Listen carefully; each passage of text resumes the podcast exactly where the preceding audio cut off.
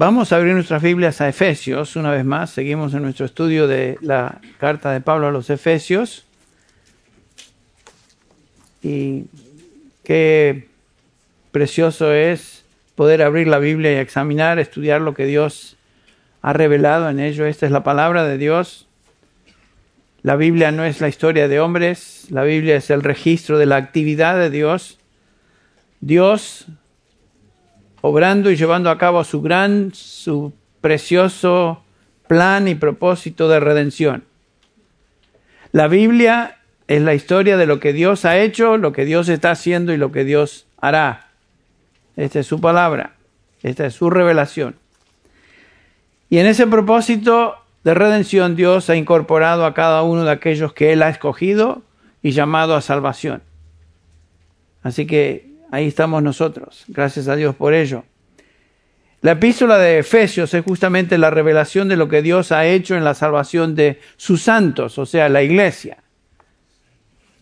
Entonces vamos simplemente a hacer un breve repaso y continuamos con el capítulo 2, versículos del 4 en adelante, pero hagamos un breve repaso de lo que hemos estudiado hasta hoy.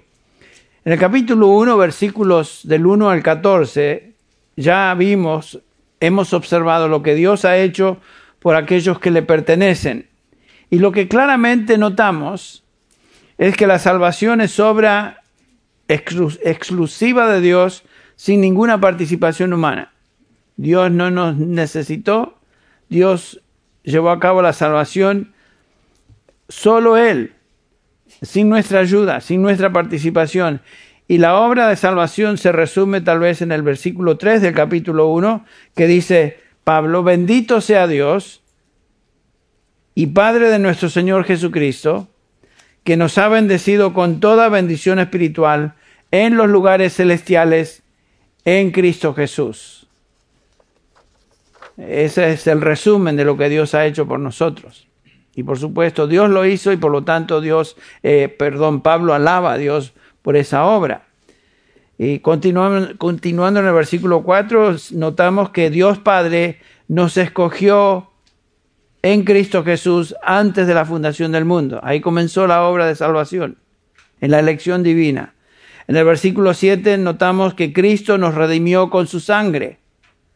Y en los versículos 13 al 14 notamos que el Espíritu Santo nos selló para el día de la redención.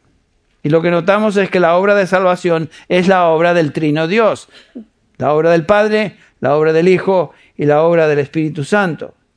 Y porque la obra de salvación es sola y exclusivamente de Dios, Él es el que se lleva toda la gloria. Noten, por ejemplo, el versículo 6, esta frase al inicio, para alabanza de la gloria de su gracia. Versículo 12, al final, para alabanza de su gloria versículo 14 al final, para alabanza de su gloria. Si Él ha hecho posible la salvación y nos ha causado que lleguemos a salvación, el que se lleva la gloria es Él. Y dice ahí el capítulo 2 que estamos estudiando, versículo 9, que es no por obras, sino por fe, para que nadie se gloríe. Nadie puede gloriarse en la salvación. La obra de salvación es soberana, es de Él. Es lo mismo que Pablo dice en 1 Corintios capítulo 1, cuando culmina el capítulo 1 diciendo, para que nadie se jacte delante de Dios. Versículo 30, por obra suya, de Dios, estáis vosotros en Cristo Jesús, en Cristo Jesús se hizo para nosotros sabiduría de Dios y justicia, y justificación, perdón, y santificación y redención, para que tal como está escrito, el que se gloría, que se gloríe en el Señor, otra vez. Eh, es muy claro el Nuevo Testamento, la palabra de Dios en, enseñarnos que la obra de salvación es de Él y por lo tanto la gloria es de Él. La obra de salvación, como dije, es soberana, es majestuosa, es incomparable, es gloriosa y realmente nos cuesta entender todo lo que esta salvación implica y significa para nosotros. Necesitamos realmente luz espiritual, necesitamos discernimiento que solamente Dios puede darnos para poder comprender, abrazar, entender el significado de lo que Él ha hecho para salvarnos. Por eso en los versículos 15 al 20 del capítulo 1, Pablo ora por estos creyentes, para que ellos entiendan las verdades a las que están siendo instruidos, por las que, las que están siendo instruidos, para que la mente humana, para la mente humana son incomprensibles. Por eso Pablo pide la asistencia de Dios, la asistencia del Espíritu Santo, para que podamos entender. Y esta es una gran lección para nosotros. Siempre que estamos expuestos a la instrucción de la palabra de Dios, debemos orar por entendimiento, debemos orar por discernimiento, debemos pedir, como el apóstol lo hace aquí, que los ojos de nuestro corazón sean abiertos, porque Dios ha revelado su verdad, pero es por su espíritu que entendemos esa verdad.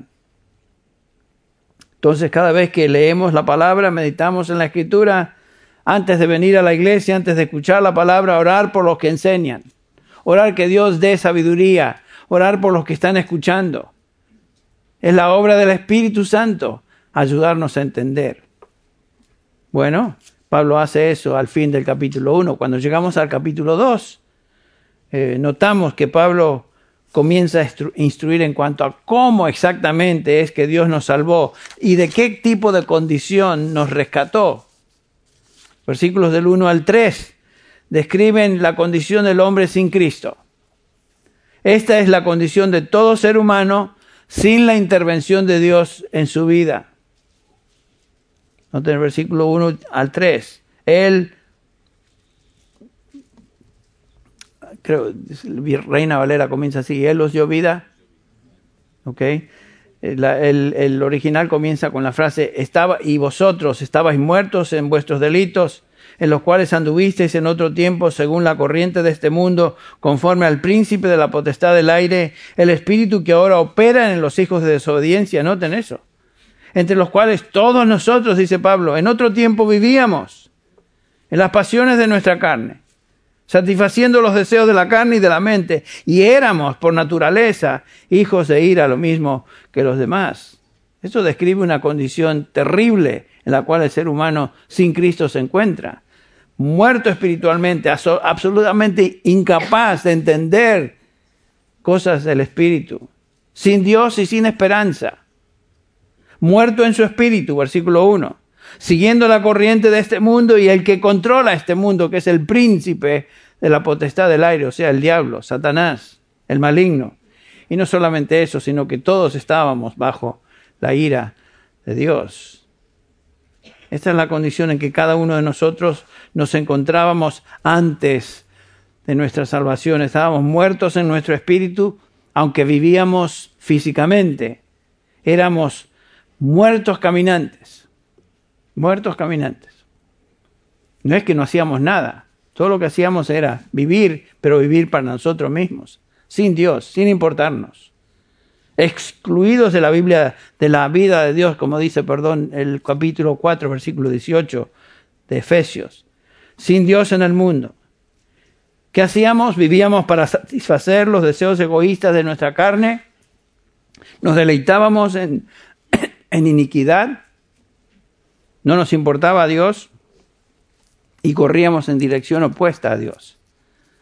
Alguno dirá, bueno, pero yo conozco a, ciertas personas que son, son religiosas y, buscan a Dios. Bueno, saben, claramente nos dice capítulo 3 de Romanos que no hay quien busque a Dios, capítulo 3, versículos 10 y al 12. No hay quien busque a Dios, no hay justo ni siquiera uno. Nadie busca a Dios.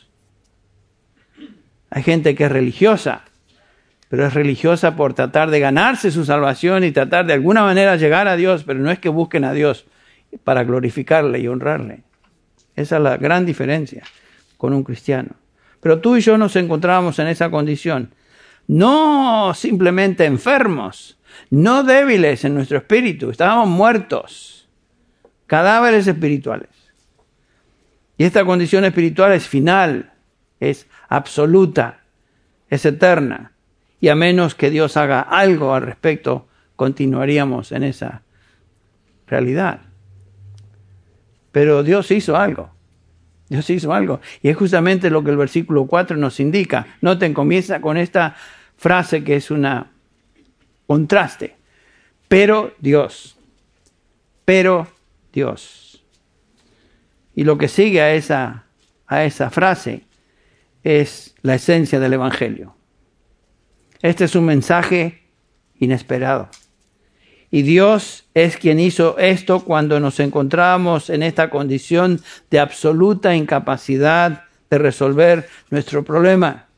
Pero Dios, pero Dios. Por eso decimos que la salvación es absolutamente de Dios y solo de Él.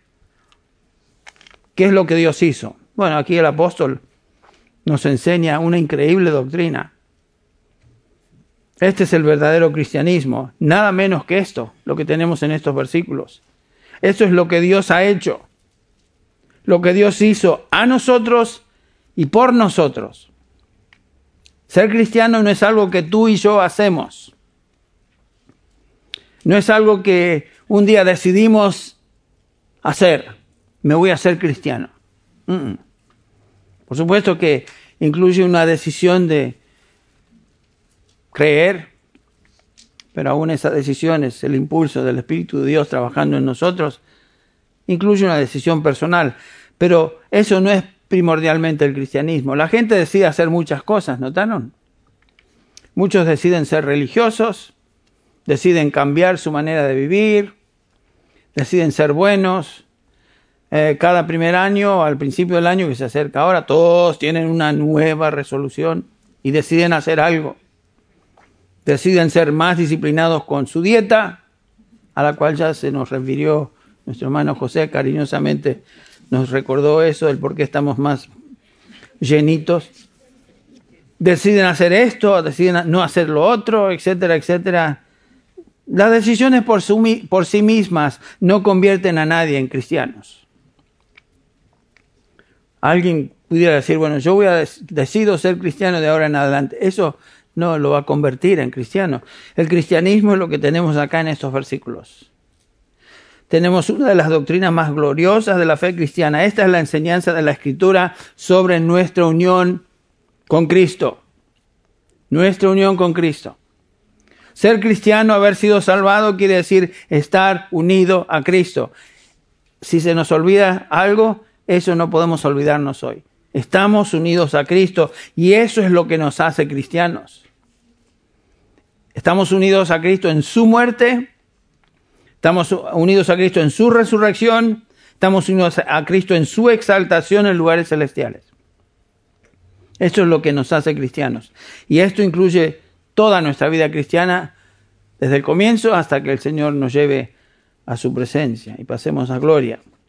Entonces vamos a leer estos versículos del 1 al 7 una vez más.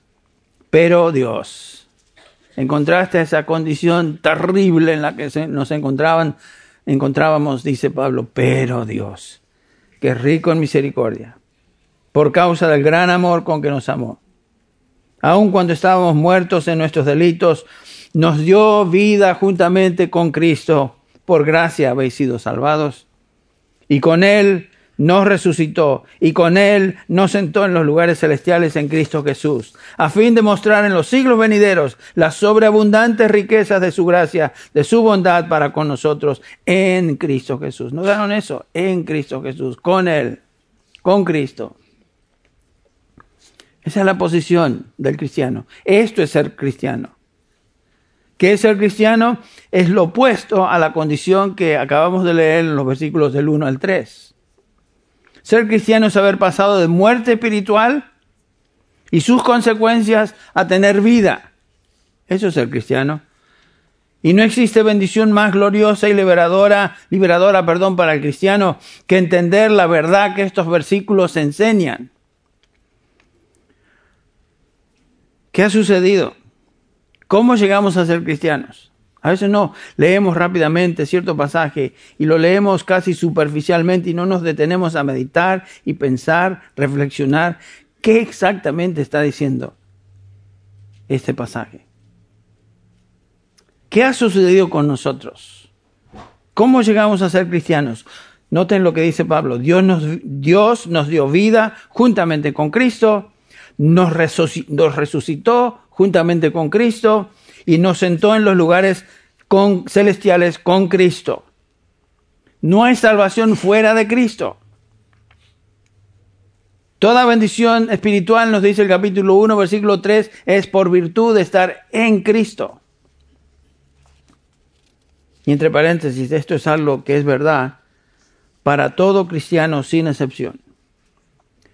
Todo cristiano está en Cristo, desde el momento que de su salvación está en Cristo Jesús.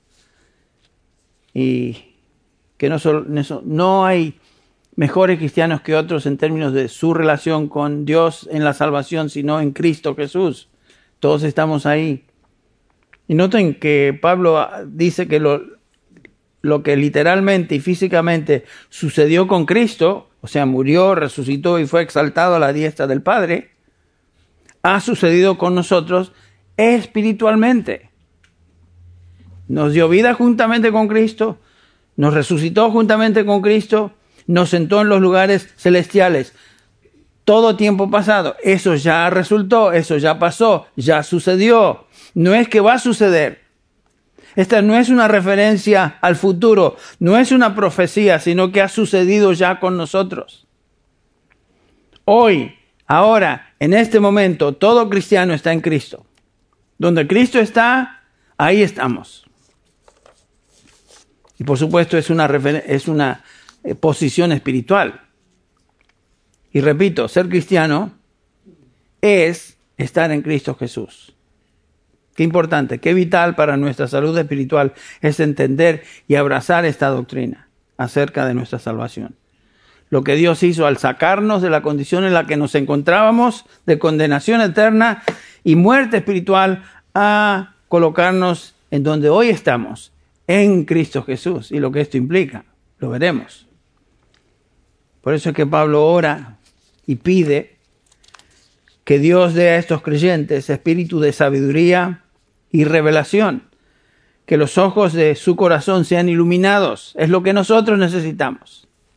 Por eso a veces leemos la Biblia y no entendemos muy bien, tal vez porque no hemos pedido, no hemos rogado que el Señor, Señor, abre mis ojos, abre los ojos de mi entendimiento, como dice el salmista, Salmo 119, versículo 18. lo que Dios hizo resucitando a su Hijo literal y físicamente, Dios por ese mismo poder que resucitó a Cristo de los muertos, ya ha hecho en la vida de cada cristiano espiritualmente. Imagínense, imagínense esa realidad. La posición del cristiano es lo opuesto a la posición del hombre sin Dios. Ese hombre está muerto, sigue la corriente de este mundo, es súbdito del diablo y su control y está bajo la ira de Dios. Como vimos, el cristiano en completo contraste a esa condición está vivo en Cristo, resucitado con Cristo, está sentado en los lugares celestiales con Cristo. Pablo continuamente, a través de sus escritos, usa esta expresión en Cristo, con Cristo, en Él, en Cristo Jesús. 164 veces el apóstol Pablo usa esta frase, lo cual quiere decir que es una doctrina extremadamente vital e importante que nosotros entendamos qué exactamente quiso decir Pablo con estar en Cristo, ya que lo repite 164 veces. Y recordemos que Pablo escribió inspirado por el Espíritu Santo. Pablo no se simplemente se le ocurría, se sentaba y se le ocurrían cosas y escribía. Pablo era movido por el Espíritu Santo, tal como nos dice Pedro, segunda de Pedro 1.23. Hombres movidos por el Espíritu Santo. Escribieron. Esta gran doctrina de nuestra unión con Cristo se encuentra en varios pasajes, muchísimos pasajes, no tenemos tiempo para consultarlos a todos, pero por ejemplo, ustedes recordarán las palabras de Gálatas 2.20, donde tenemos esta, esta preciosa declaración de Pablo, hablando de esta unión con Cristo. Dice Pablo, con Cristo he sido crucificado, con Cristo he sido juntamente crucificado, y ya no soy yo el que vive, sino que Cristo vive en mí. Y la vida que ahora vivo en la carne, la vivo por fe en el Hijo de Dios, el cual me amó y se entregó a sí mismo por mí. Noten eso. Con Cristo he sido juntamente crucificado. Eso no se refiere a una crucifixión literal. Eh, Pablo no estaba físicamente con Cristo, sin embargo es una posición real y espiritual para todo creyente. Él nos incluye acá. podemos, cada uno de nosotros decir, con Cristo he sido juntamente crucificado. Cuando Cristo murió en esa cruz, en esa cruz estaba yo, estaba Pablo, estaba todo creyente en Cristo. Y ya no soy yo el que vive, sino Cristo vive en mí. Y la vida que vivimos, la vivimos por fe en el Hijo de Dios. Otro, otro pasaje que nos habla algo de la, esa doctrina de la unión con Cristo, Colosenses 1.13, porque Él, el Padre, nos libró, libró del dominio de las tinieblas y nos trasladó al reino de su amado Hijo. Otra, otra referencia a lo, mismo. Es, una, es un traslado espiritual del reino de Satanás y las tinieblas al cual pertenecíamos al reino de su amado Hijo. ¿Cómo se usa esta verdad en el Nuevo Testamento? Bueno, Pablo la usa o usa esta expresión de dos, de dos maneras, dos sentidos. El primer sentido es lo que los teólogos llaman la unión federal. Déjenme explicarle, porque suena, bueno, ¿qué es eso? Es la expresión que los teólogos usan. Es una unión federal, es una unión legal. Eso lo observamos, observamos, por ejemplo, en Romanos 5, donde Pablo enseña que Adán es el representante o cabeza federal de todos los hombres. Lo que Adán hizo al pecar afectó a la humanidad por estar unidos a él. Todos nacimos con nuestra naturaleza adámica. Estábamos en Adán. Noten como Pablo dice el versículo 12 del capítulo 5 de Romanos. Por tanto, tal como el pecado entró en el mundo por un hombre, ¿quién era ese hombre? Adán. Y la muerte por el pecado, así también la muerte se extendió a todos los hombres porque todos pecaron. Es como que todos recibimos la infección de Adán. En Adán pecamos todos y las consecuencias de su pecado las acarreamos y las llevamos. nacemos muertos en delitos y pecados, por esa razón. Dice Pablo, continúa diciendo en el versículo 13, pues antes de la ley había pecado en el mundo, pero el pecado no se imputa cuando no hay ley. Sin embargo, la muerte reinó desde Adán hasta Moisés aún sobre los que no habían pecado con una transgresión semejante a la de Adán, el cual es la figura de aquel que había de venir. Y aquí Pablo hace referencia al segundo hombre, Cristo Jesús. En Adán todos pecaron, todos reciben las consecuencias de ese pecado por estar unidos a Él. Es unión federal. Ahora, lo que es cierto de Adán, el primer hombre, y su posteridad también es cierto de Cristo, el segundo hombre, quien ahora representa una nueva humanidad. Todos los que han sido han nacido de nuevo, los redimidos, que son nuevas criaturas, poseen, poseen, poseen o poseemos una nueva naturaleza y estamos en él. Y el versículo 19 de Romanos 5 dice, porque así como por la desobediencia de un hombre, ese hombre fue Adán, los muchos fueron constituidos pecadores, así también por la obediencia de uno, hablando de Cristo, los muchos serán constituidos justos. Lo que está diciendo ahí a Pablo es que así como Adán fue nuestro representante y las consecuencias de su pecado nos afectaron, lo mismo con Cristo Jesús. Él es nuestro representante y cabeza de la iglesia. Lo que Él hizo y las consecuencias de lo que Él hizo nos afectan por estar unidos a Él. Él es la cabeza de esta nueva humanidad, humanidad, sus redimidos, su iglesia. Bueno, pero existe otro sentido en cuanto a la unión del creyente con Cristo y este es el sentido que llamamos, o también los teólogos le llaman la unión mística o espiritual con Cristo. De esta unión espiritual nos habla Cristo, por ejemplo, en el capítulo 15 de Juan. Ustedes recuerdan cuando Cristo dice, yo soy la vid, vosotros sois los pámpanos. El que permanece en mí y yo en él, ese da mucho fruto, porque separados de mí, nada podéis hacer. La unión entre la vida y los pámpanos es una unión real, es una unión orgánica, es una unión vital. La vida de la vid se transmite a los pámpanos. Y Jesús dice, yo soy la vid, ustedes son los pámpanos. La vida mía está en ustedes.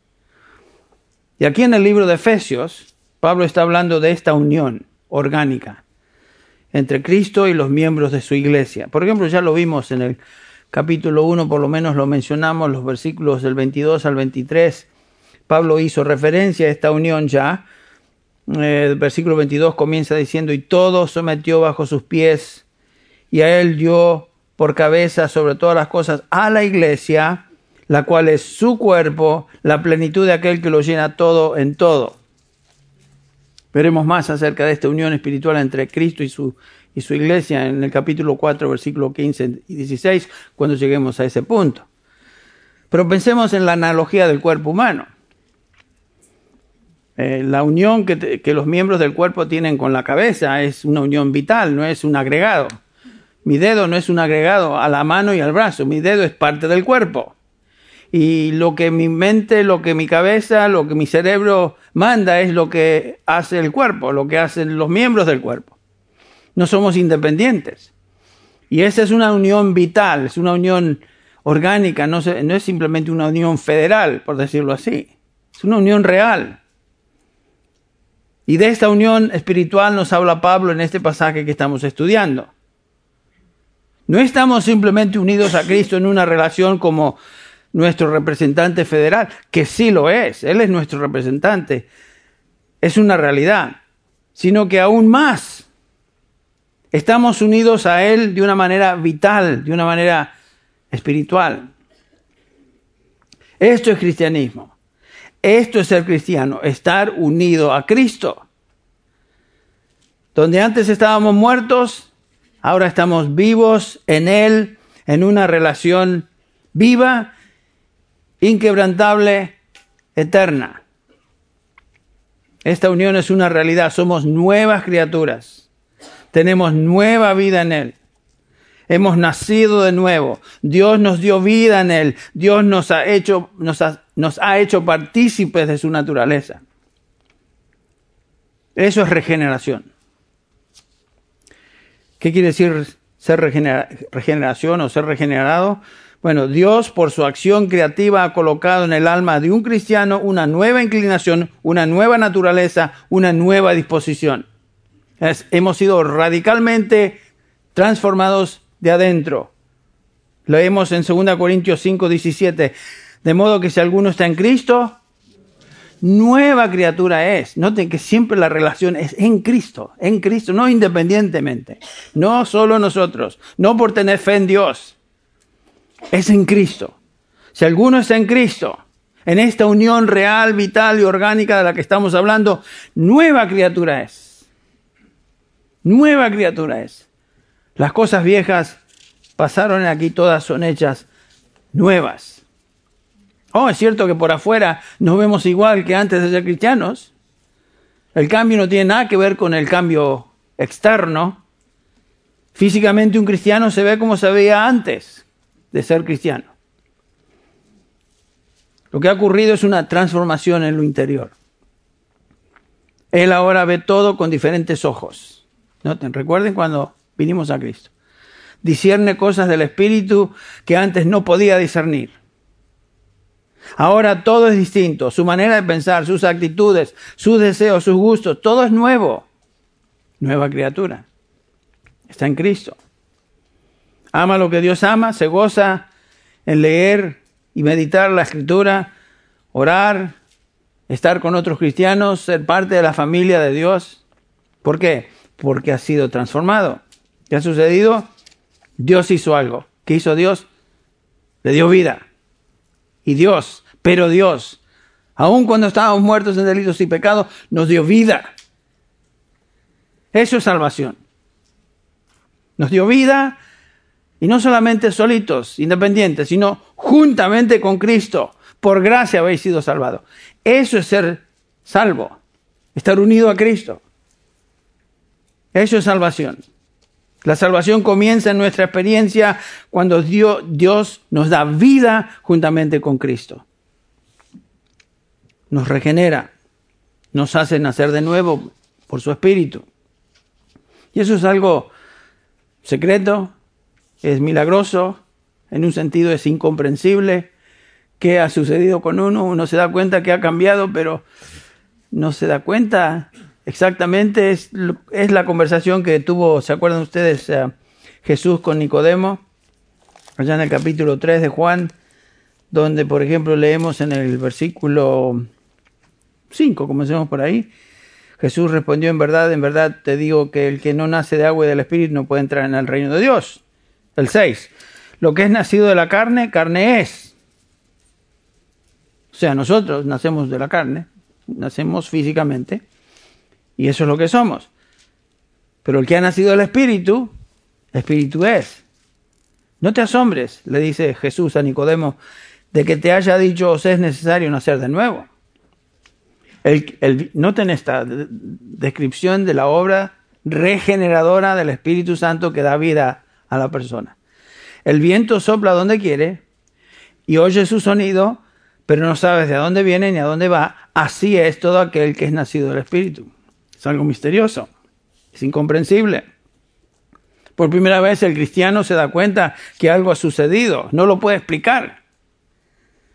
Solamente como aquel ciego, solamente es una cosa. Antes estaba ciego y ahora qué? Veo. No, no les puedo explicar. Eso es lo que sucedió. Antes estaba muerto. Adiós. A las cosas de Dios. Y ahora estoy vivo. Ahora lo que era desagradable y no me atraía, ahora es distinto. Soy distinto.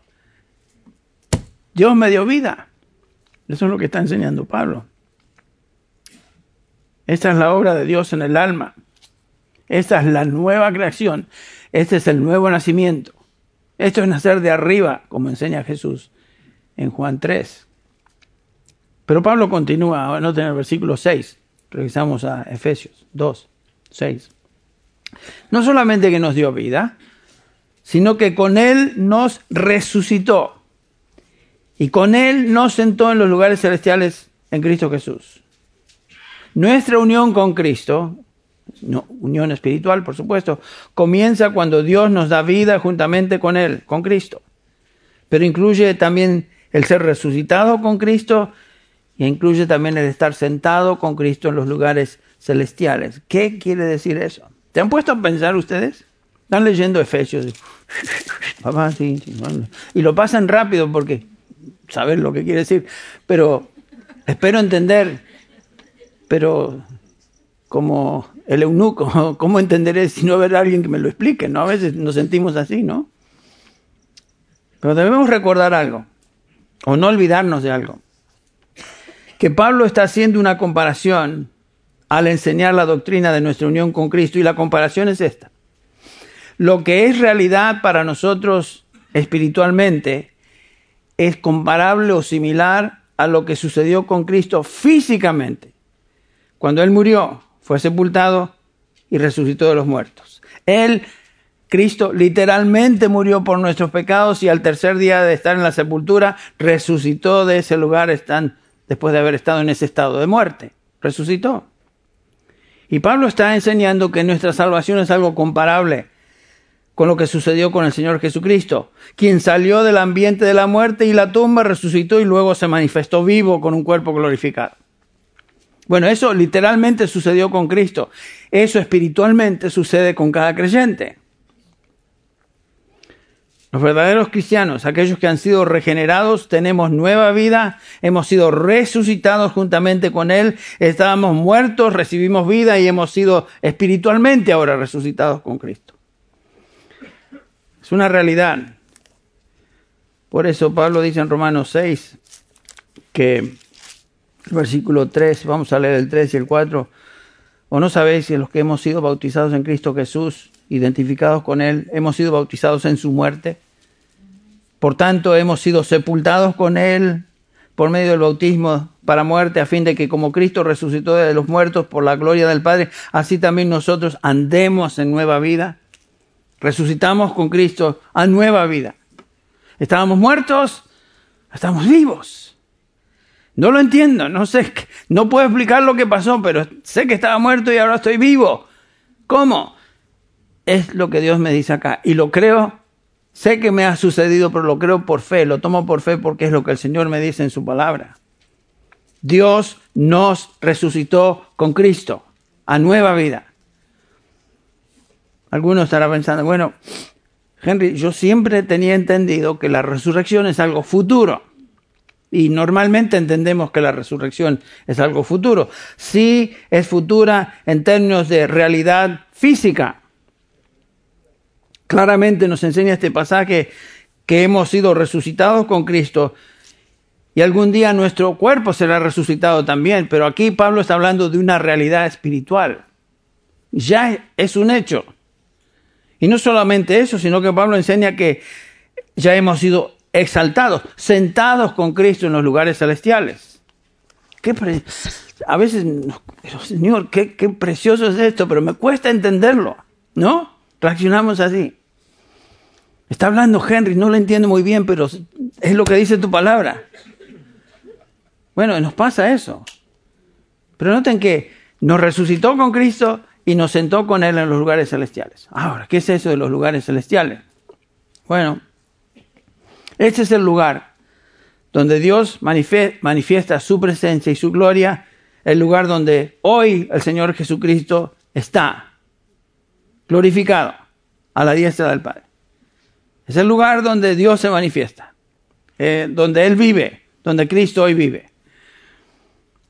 ¿Se acuerdan la experiencia de Pablo en 2 Corintios 9, donde habla que fue en este cuerpo, no lo sé, fui elevado al tercer cielo? Se refiere a eso, es el lugar donde Dios reside. Cristo está. Y donde Cristo está, nos dice Pablo, ahí estamos. Pero no lo entiendo, gente.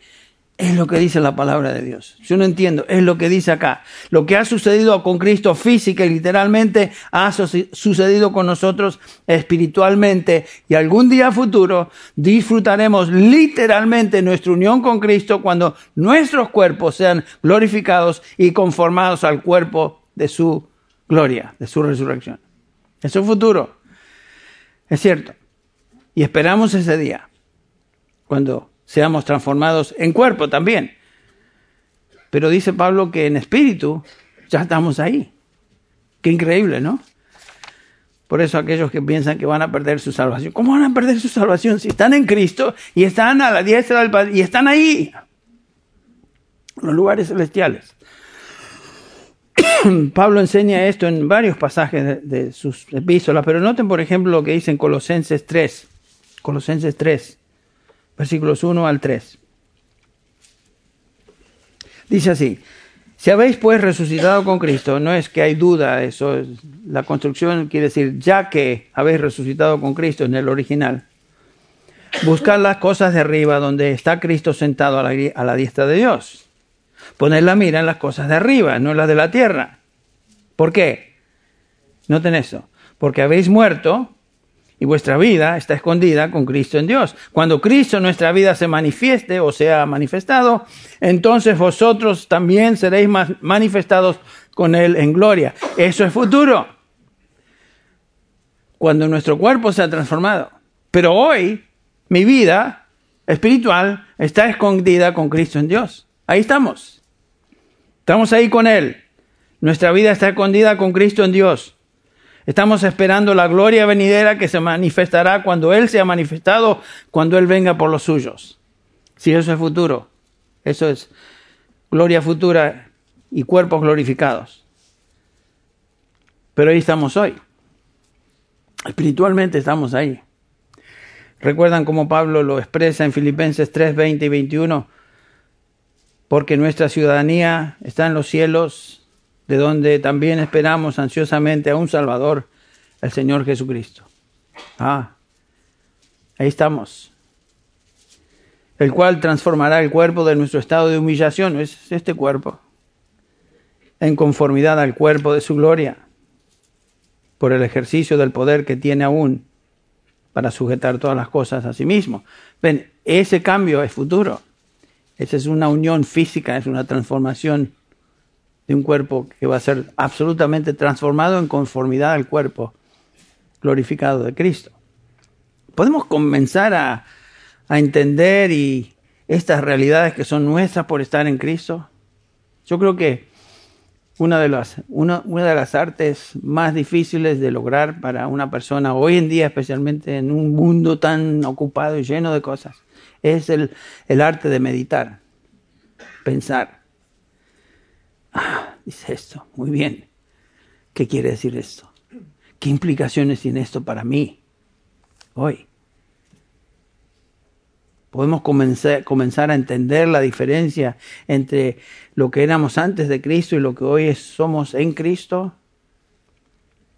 Tú has pasado de una condición de absoluta incapacidad espiritual, donde no podías salir de una a una posición incomparable y gloriosa, eterna, con Cristo Jesús. Dios ha intervenido, Él lo hizo. Dios te ha colocado en Cristo. Tú no lo hiciste.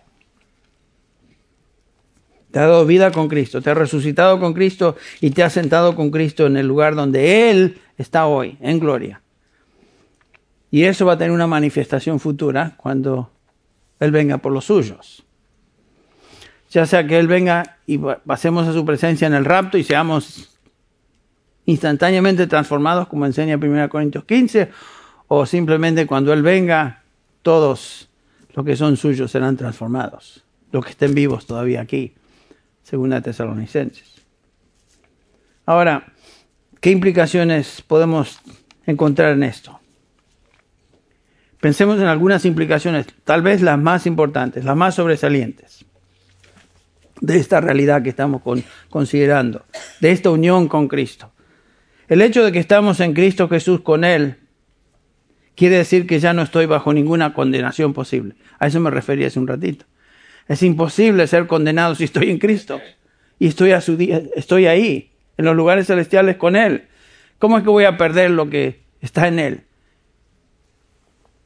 Por eso Pablo puede decir en Romanos 8.1, por consiguiente no hay ninguna condenación para los que están ¿dónde?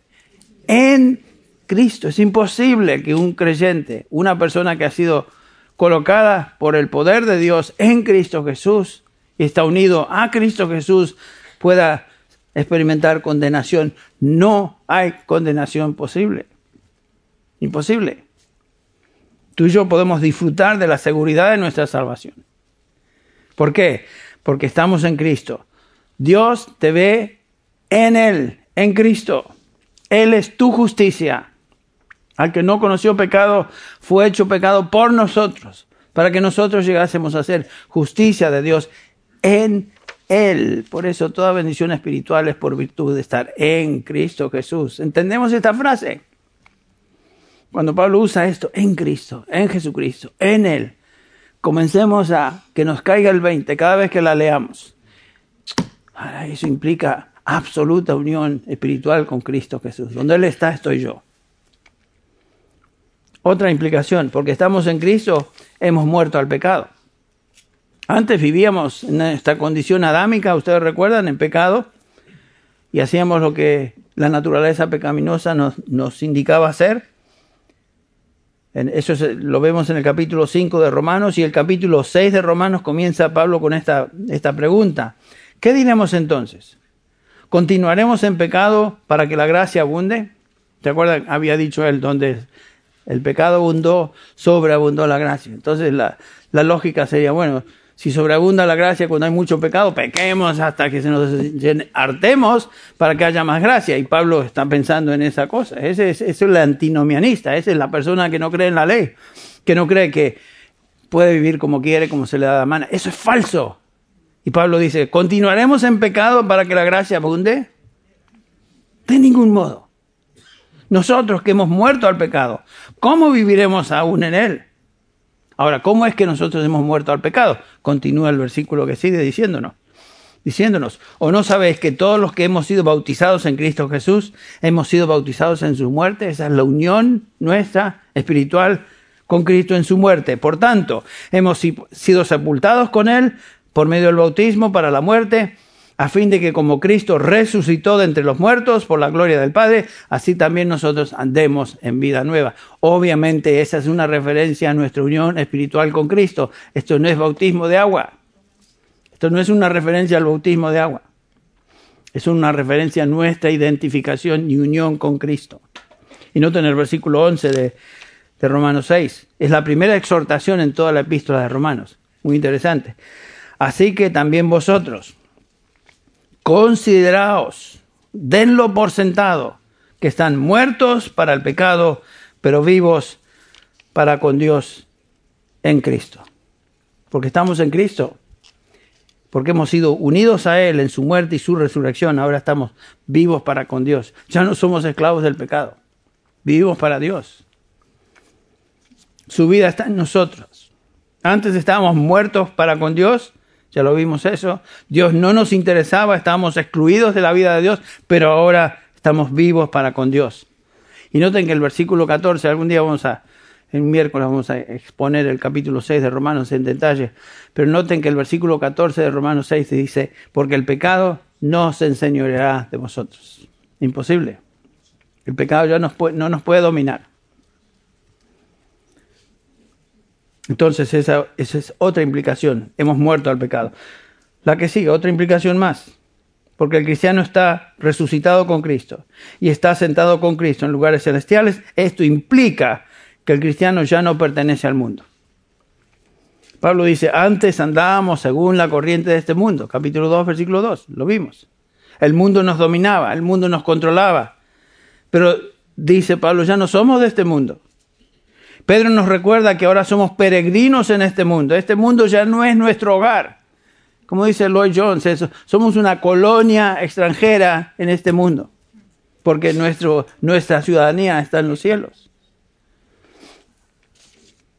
Pedro dice, amados, os ruego como extranjeros y peregrinos que os abstengáis de las pasiones carnales que combaten contra el alma. Cuando un hombre está en Cristo, una de las primeras cosas de las que él se da cuenta es que ya no pertenece a este mundo. Las cosas de este mundo ya no le apetecen como antes. Si es, es tentado por las cosas del mundo de vez en cuando y tropieza de vez en cuando en, alguna tentación, pero se da cuenta que eso ya no, no es para mí. Y que en lugar de sentirnos gozándonos en la impiedad, nos da tremenda tristeza, congoja, por haber ofendido a nuestro Dios. ¿Y qué hacemos? Ah, qué bueno, este pecado sí me gusta, le voy a entrar a gusto. No, confesamos, Señor, es imposible. Es como el salmista David en el Salmo 51 y el Salmo 32 que leímos, mientras yo lo confesaba, tu mano pesaba sobre mí. Y así se siente el Hijo de Dios. No puede disfrutar el mundo ni el pecado. Ya se acabó eso. Se acabó. El creyente no ama al mundo y el creyente tiene victoria sobre el mundo. No améis al mundo, dice Juan, ni las cosas que están en el mundo. Primera de Juan 2.15. Si alguno ama al mundo, indica con esto algo, que el amor de Dios, Padre, no está en él. Si tú amas el mundo y amas el pecado y te deleitas en, todas las cosas que, que la gente hace en el mundo y te gusta eso, y realmente lo disfrutas. El amor del Padre no está en ti. Tú no has sido transformado. Tú eres un cristiano por afuera, tal vez, pero no eres un cristiano cambiado. Dios no te ha dado vida, no has resucitado con Cristo y no estás sentado con Cristo en los lugares celestiales. Tú te estás engañando a ti mismo y puedes engañar a algunos, pero no eres de Dios. Porque dice Juan en el capítulo 5 de 1 Juan 4, porque todo lo que es nacido de Dios vence al mundo. Noten eso. Y esta es la victoria que ha vencido al mundo, nuestra fe. La diferencia entre un cristiano y uno que no es cristiano es que el que no está en Cristo es derrotado por el mundo. El mundo y su cultura lo dominan. El hombre común hace y actúa como el mundo dicta y determina. ¿Qué libre albedrío ni libre albedrío? Mangos libre albedrío. Son todos esclavos del pecado, esclavos de este mundo, esclavos del príncipe de la potestad del mundo que está en control de esto. El cristiano en contraste es un hombre que tiene victoria progresiva sobre el mundo. Él ha sido quitado de este mundo y puesto en el reino de su Hijo, del reino de Cristo. Ahora, otra implicación de uno que está en Cristo es la siguiente. Y esto va con la anterior. Porque el cristiano resucitado con Cristo y está en los lugares celestiales con Cristo, este hombre ya no está dominado por Satanás, por el maligno, el que controla este mundo. ¿Qué hace el hombre que está dominado por el diablo? Bueno, la cosa, las cosas que el diablo le, manda hacer. Porque son todos hijos del diablo. Lo, lo vimos, ¿se acuerdan? Eh, Jesús responde a esta pregunta. ¿Qué hace un hombre que dominado por el diablo?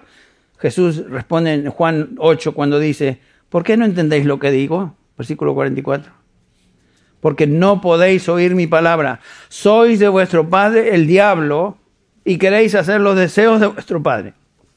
Después enumera varias cosas. Él fue homicida desde el principio, no se ha mantenido en la verdad porque no hay verdad en él. Cuando habla mentira, habla de su propia naturaleza porque es mentiroso y padre de mentira. Eso es lo que hace la gente del mundo. Vive en mentiras. Miente. Es todo lo que sabe hacer. ¿Por qué? Porque son hijos del padre de mentira. Piensen en esto, implicación directa para nosotros. La mentira en la Biblia siempre tiene su origen en el diablo. Comenzó allá en el jardín del Edén, ¿no es cierto? Ah, con que Dios dijo, capítulo 3 de Génesis. Ah, sabe Dios que el día que seréis conoceros entre el bien y el mal. Y fue engañada. El diablo es mentiroso y padre de mentira. Y la obra del diablo siempre es plantar mentira, guiar a la gente de mentira. Así que, si tú eres cristiano, realmente transformado, y todavía hay la tendencia a mentir en tu vida, y mentir, estas son mentiritas veniales. ¿Saben qué? La mentira es mentira, porque Dios es verdad. No hay, no hay falsedad en Dios. La mentira es del diablo. Así que hermano hermana, si tienes dificultad mintiendo, sabes inmediatamente que eso tiene origen en el diablo mismo. Eso es lo que hacíamos antes, vivíamos en eso. Dice Pablo en Efesios 2.2, andábamos conforme al príncipe de la potestad del aire, o sea, seguíamos al jefe. Lo que decía el maligno, Satanás, ahí estábamos siguiéndole sin darnos cuenta.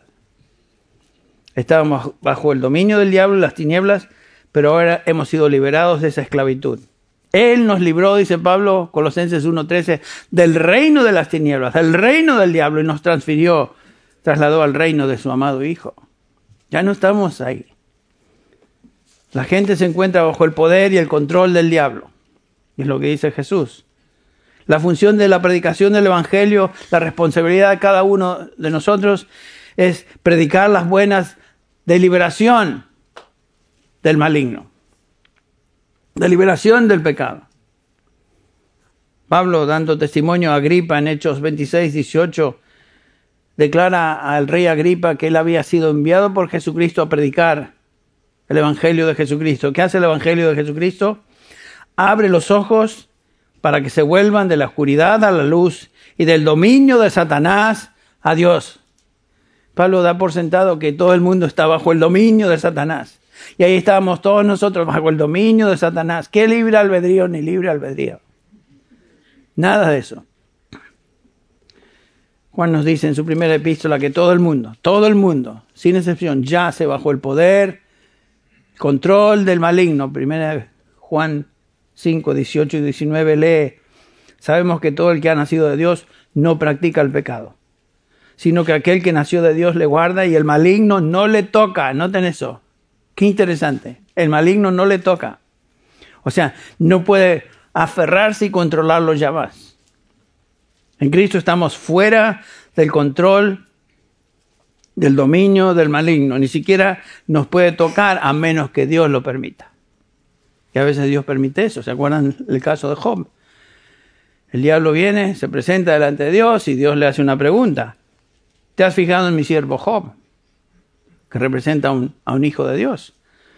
Porque no hay ninguno como él sobre la tierra, hombre intachable y recto, temeroso de Dios y apartado del mal.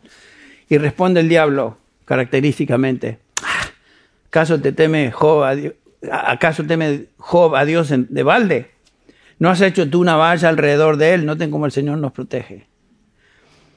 De su casa, de todo lo que él tiene, por todos los lados.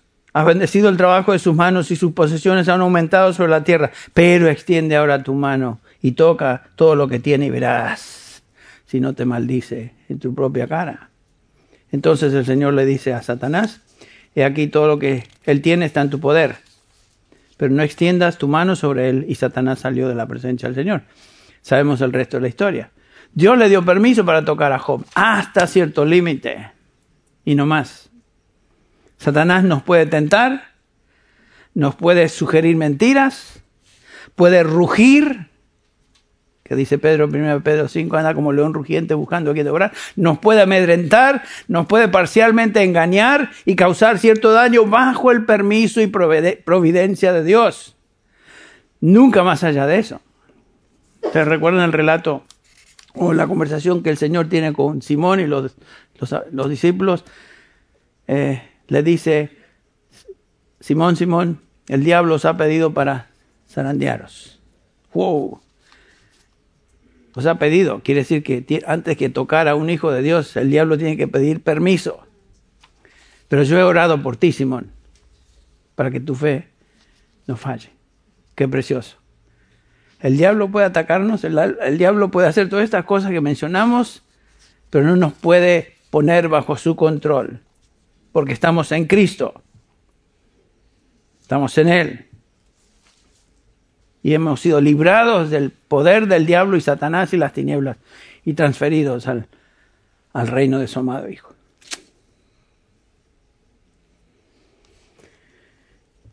Ahora, como estamos en Él, y porque estamos resucitados con Él y sentados con Él en lugares celestiales, ahora podemos en cualquier momento de nuestra vida, en medio de cualquier circunstancia por la que pasemos, podemos acercarnos a Él y encontrar el oportuno socorro. Santiago nos exhorta, exhorta de esta manera. Santiago 4:7, acercaos a Dios y Él se acercará a vosotros. Esa es una promesa, ¿saben? Y el autor de Hebreos dice algo similar, Hebreos 4.15, porque no tenemos un sumo sacerdote que no pueda compadecerse de nuestra flaqueza, sino uno que ha sido tentado en todo como nosotros, pero sin pecado.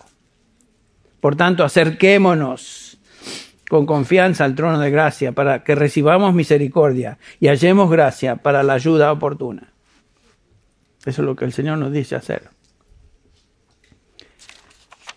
Y lo podemos hacer porque estamos en Cristo.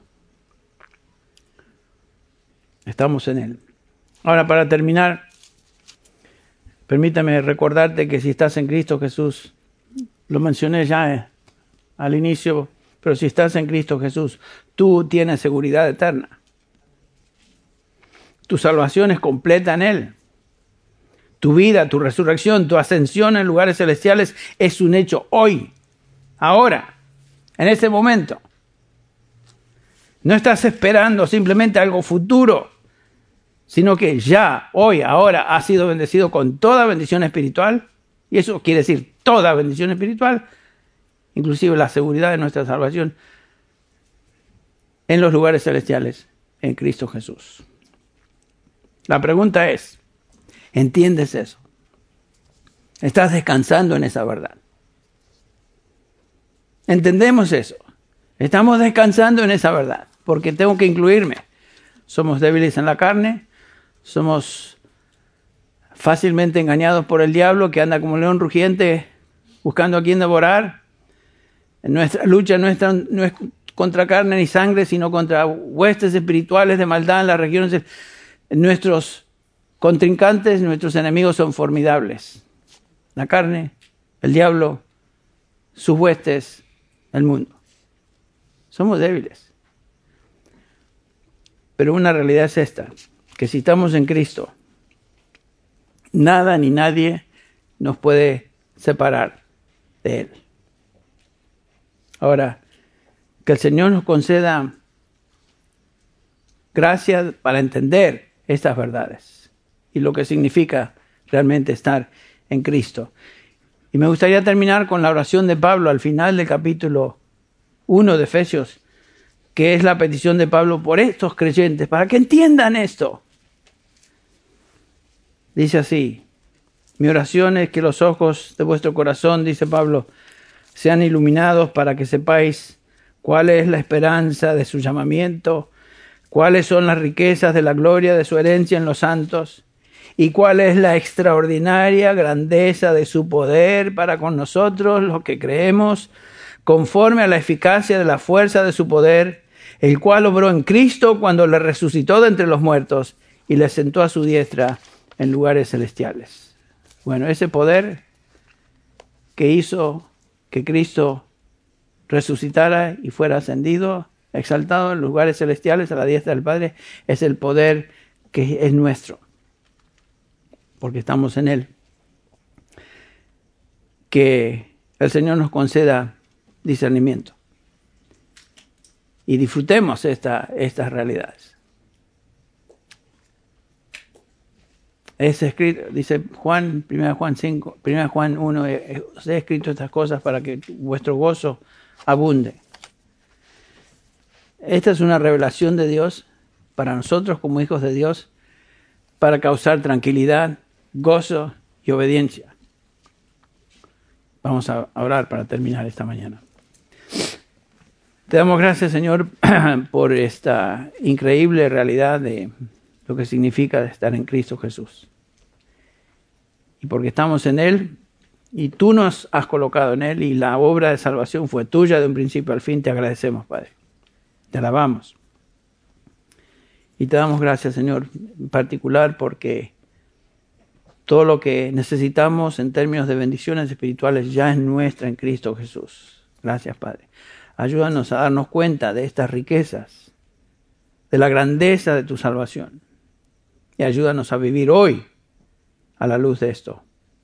Ayúdanos a continuar creciendo en, en el conocimiento de tu palabra y de tu Hijo Jesucristo. Señor, ayúdanos a vivir una vida digna de ser hijos tuyos. En el nombre de Jesús. Amén.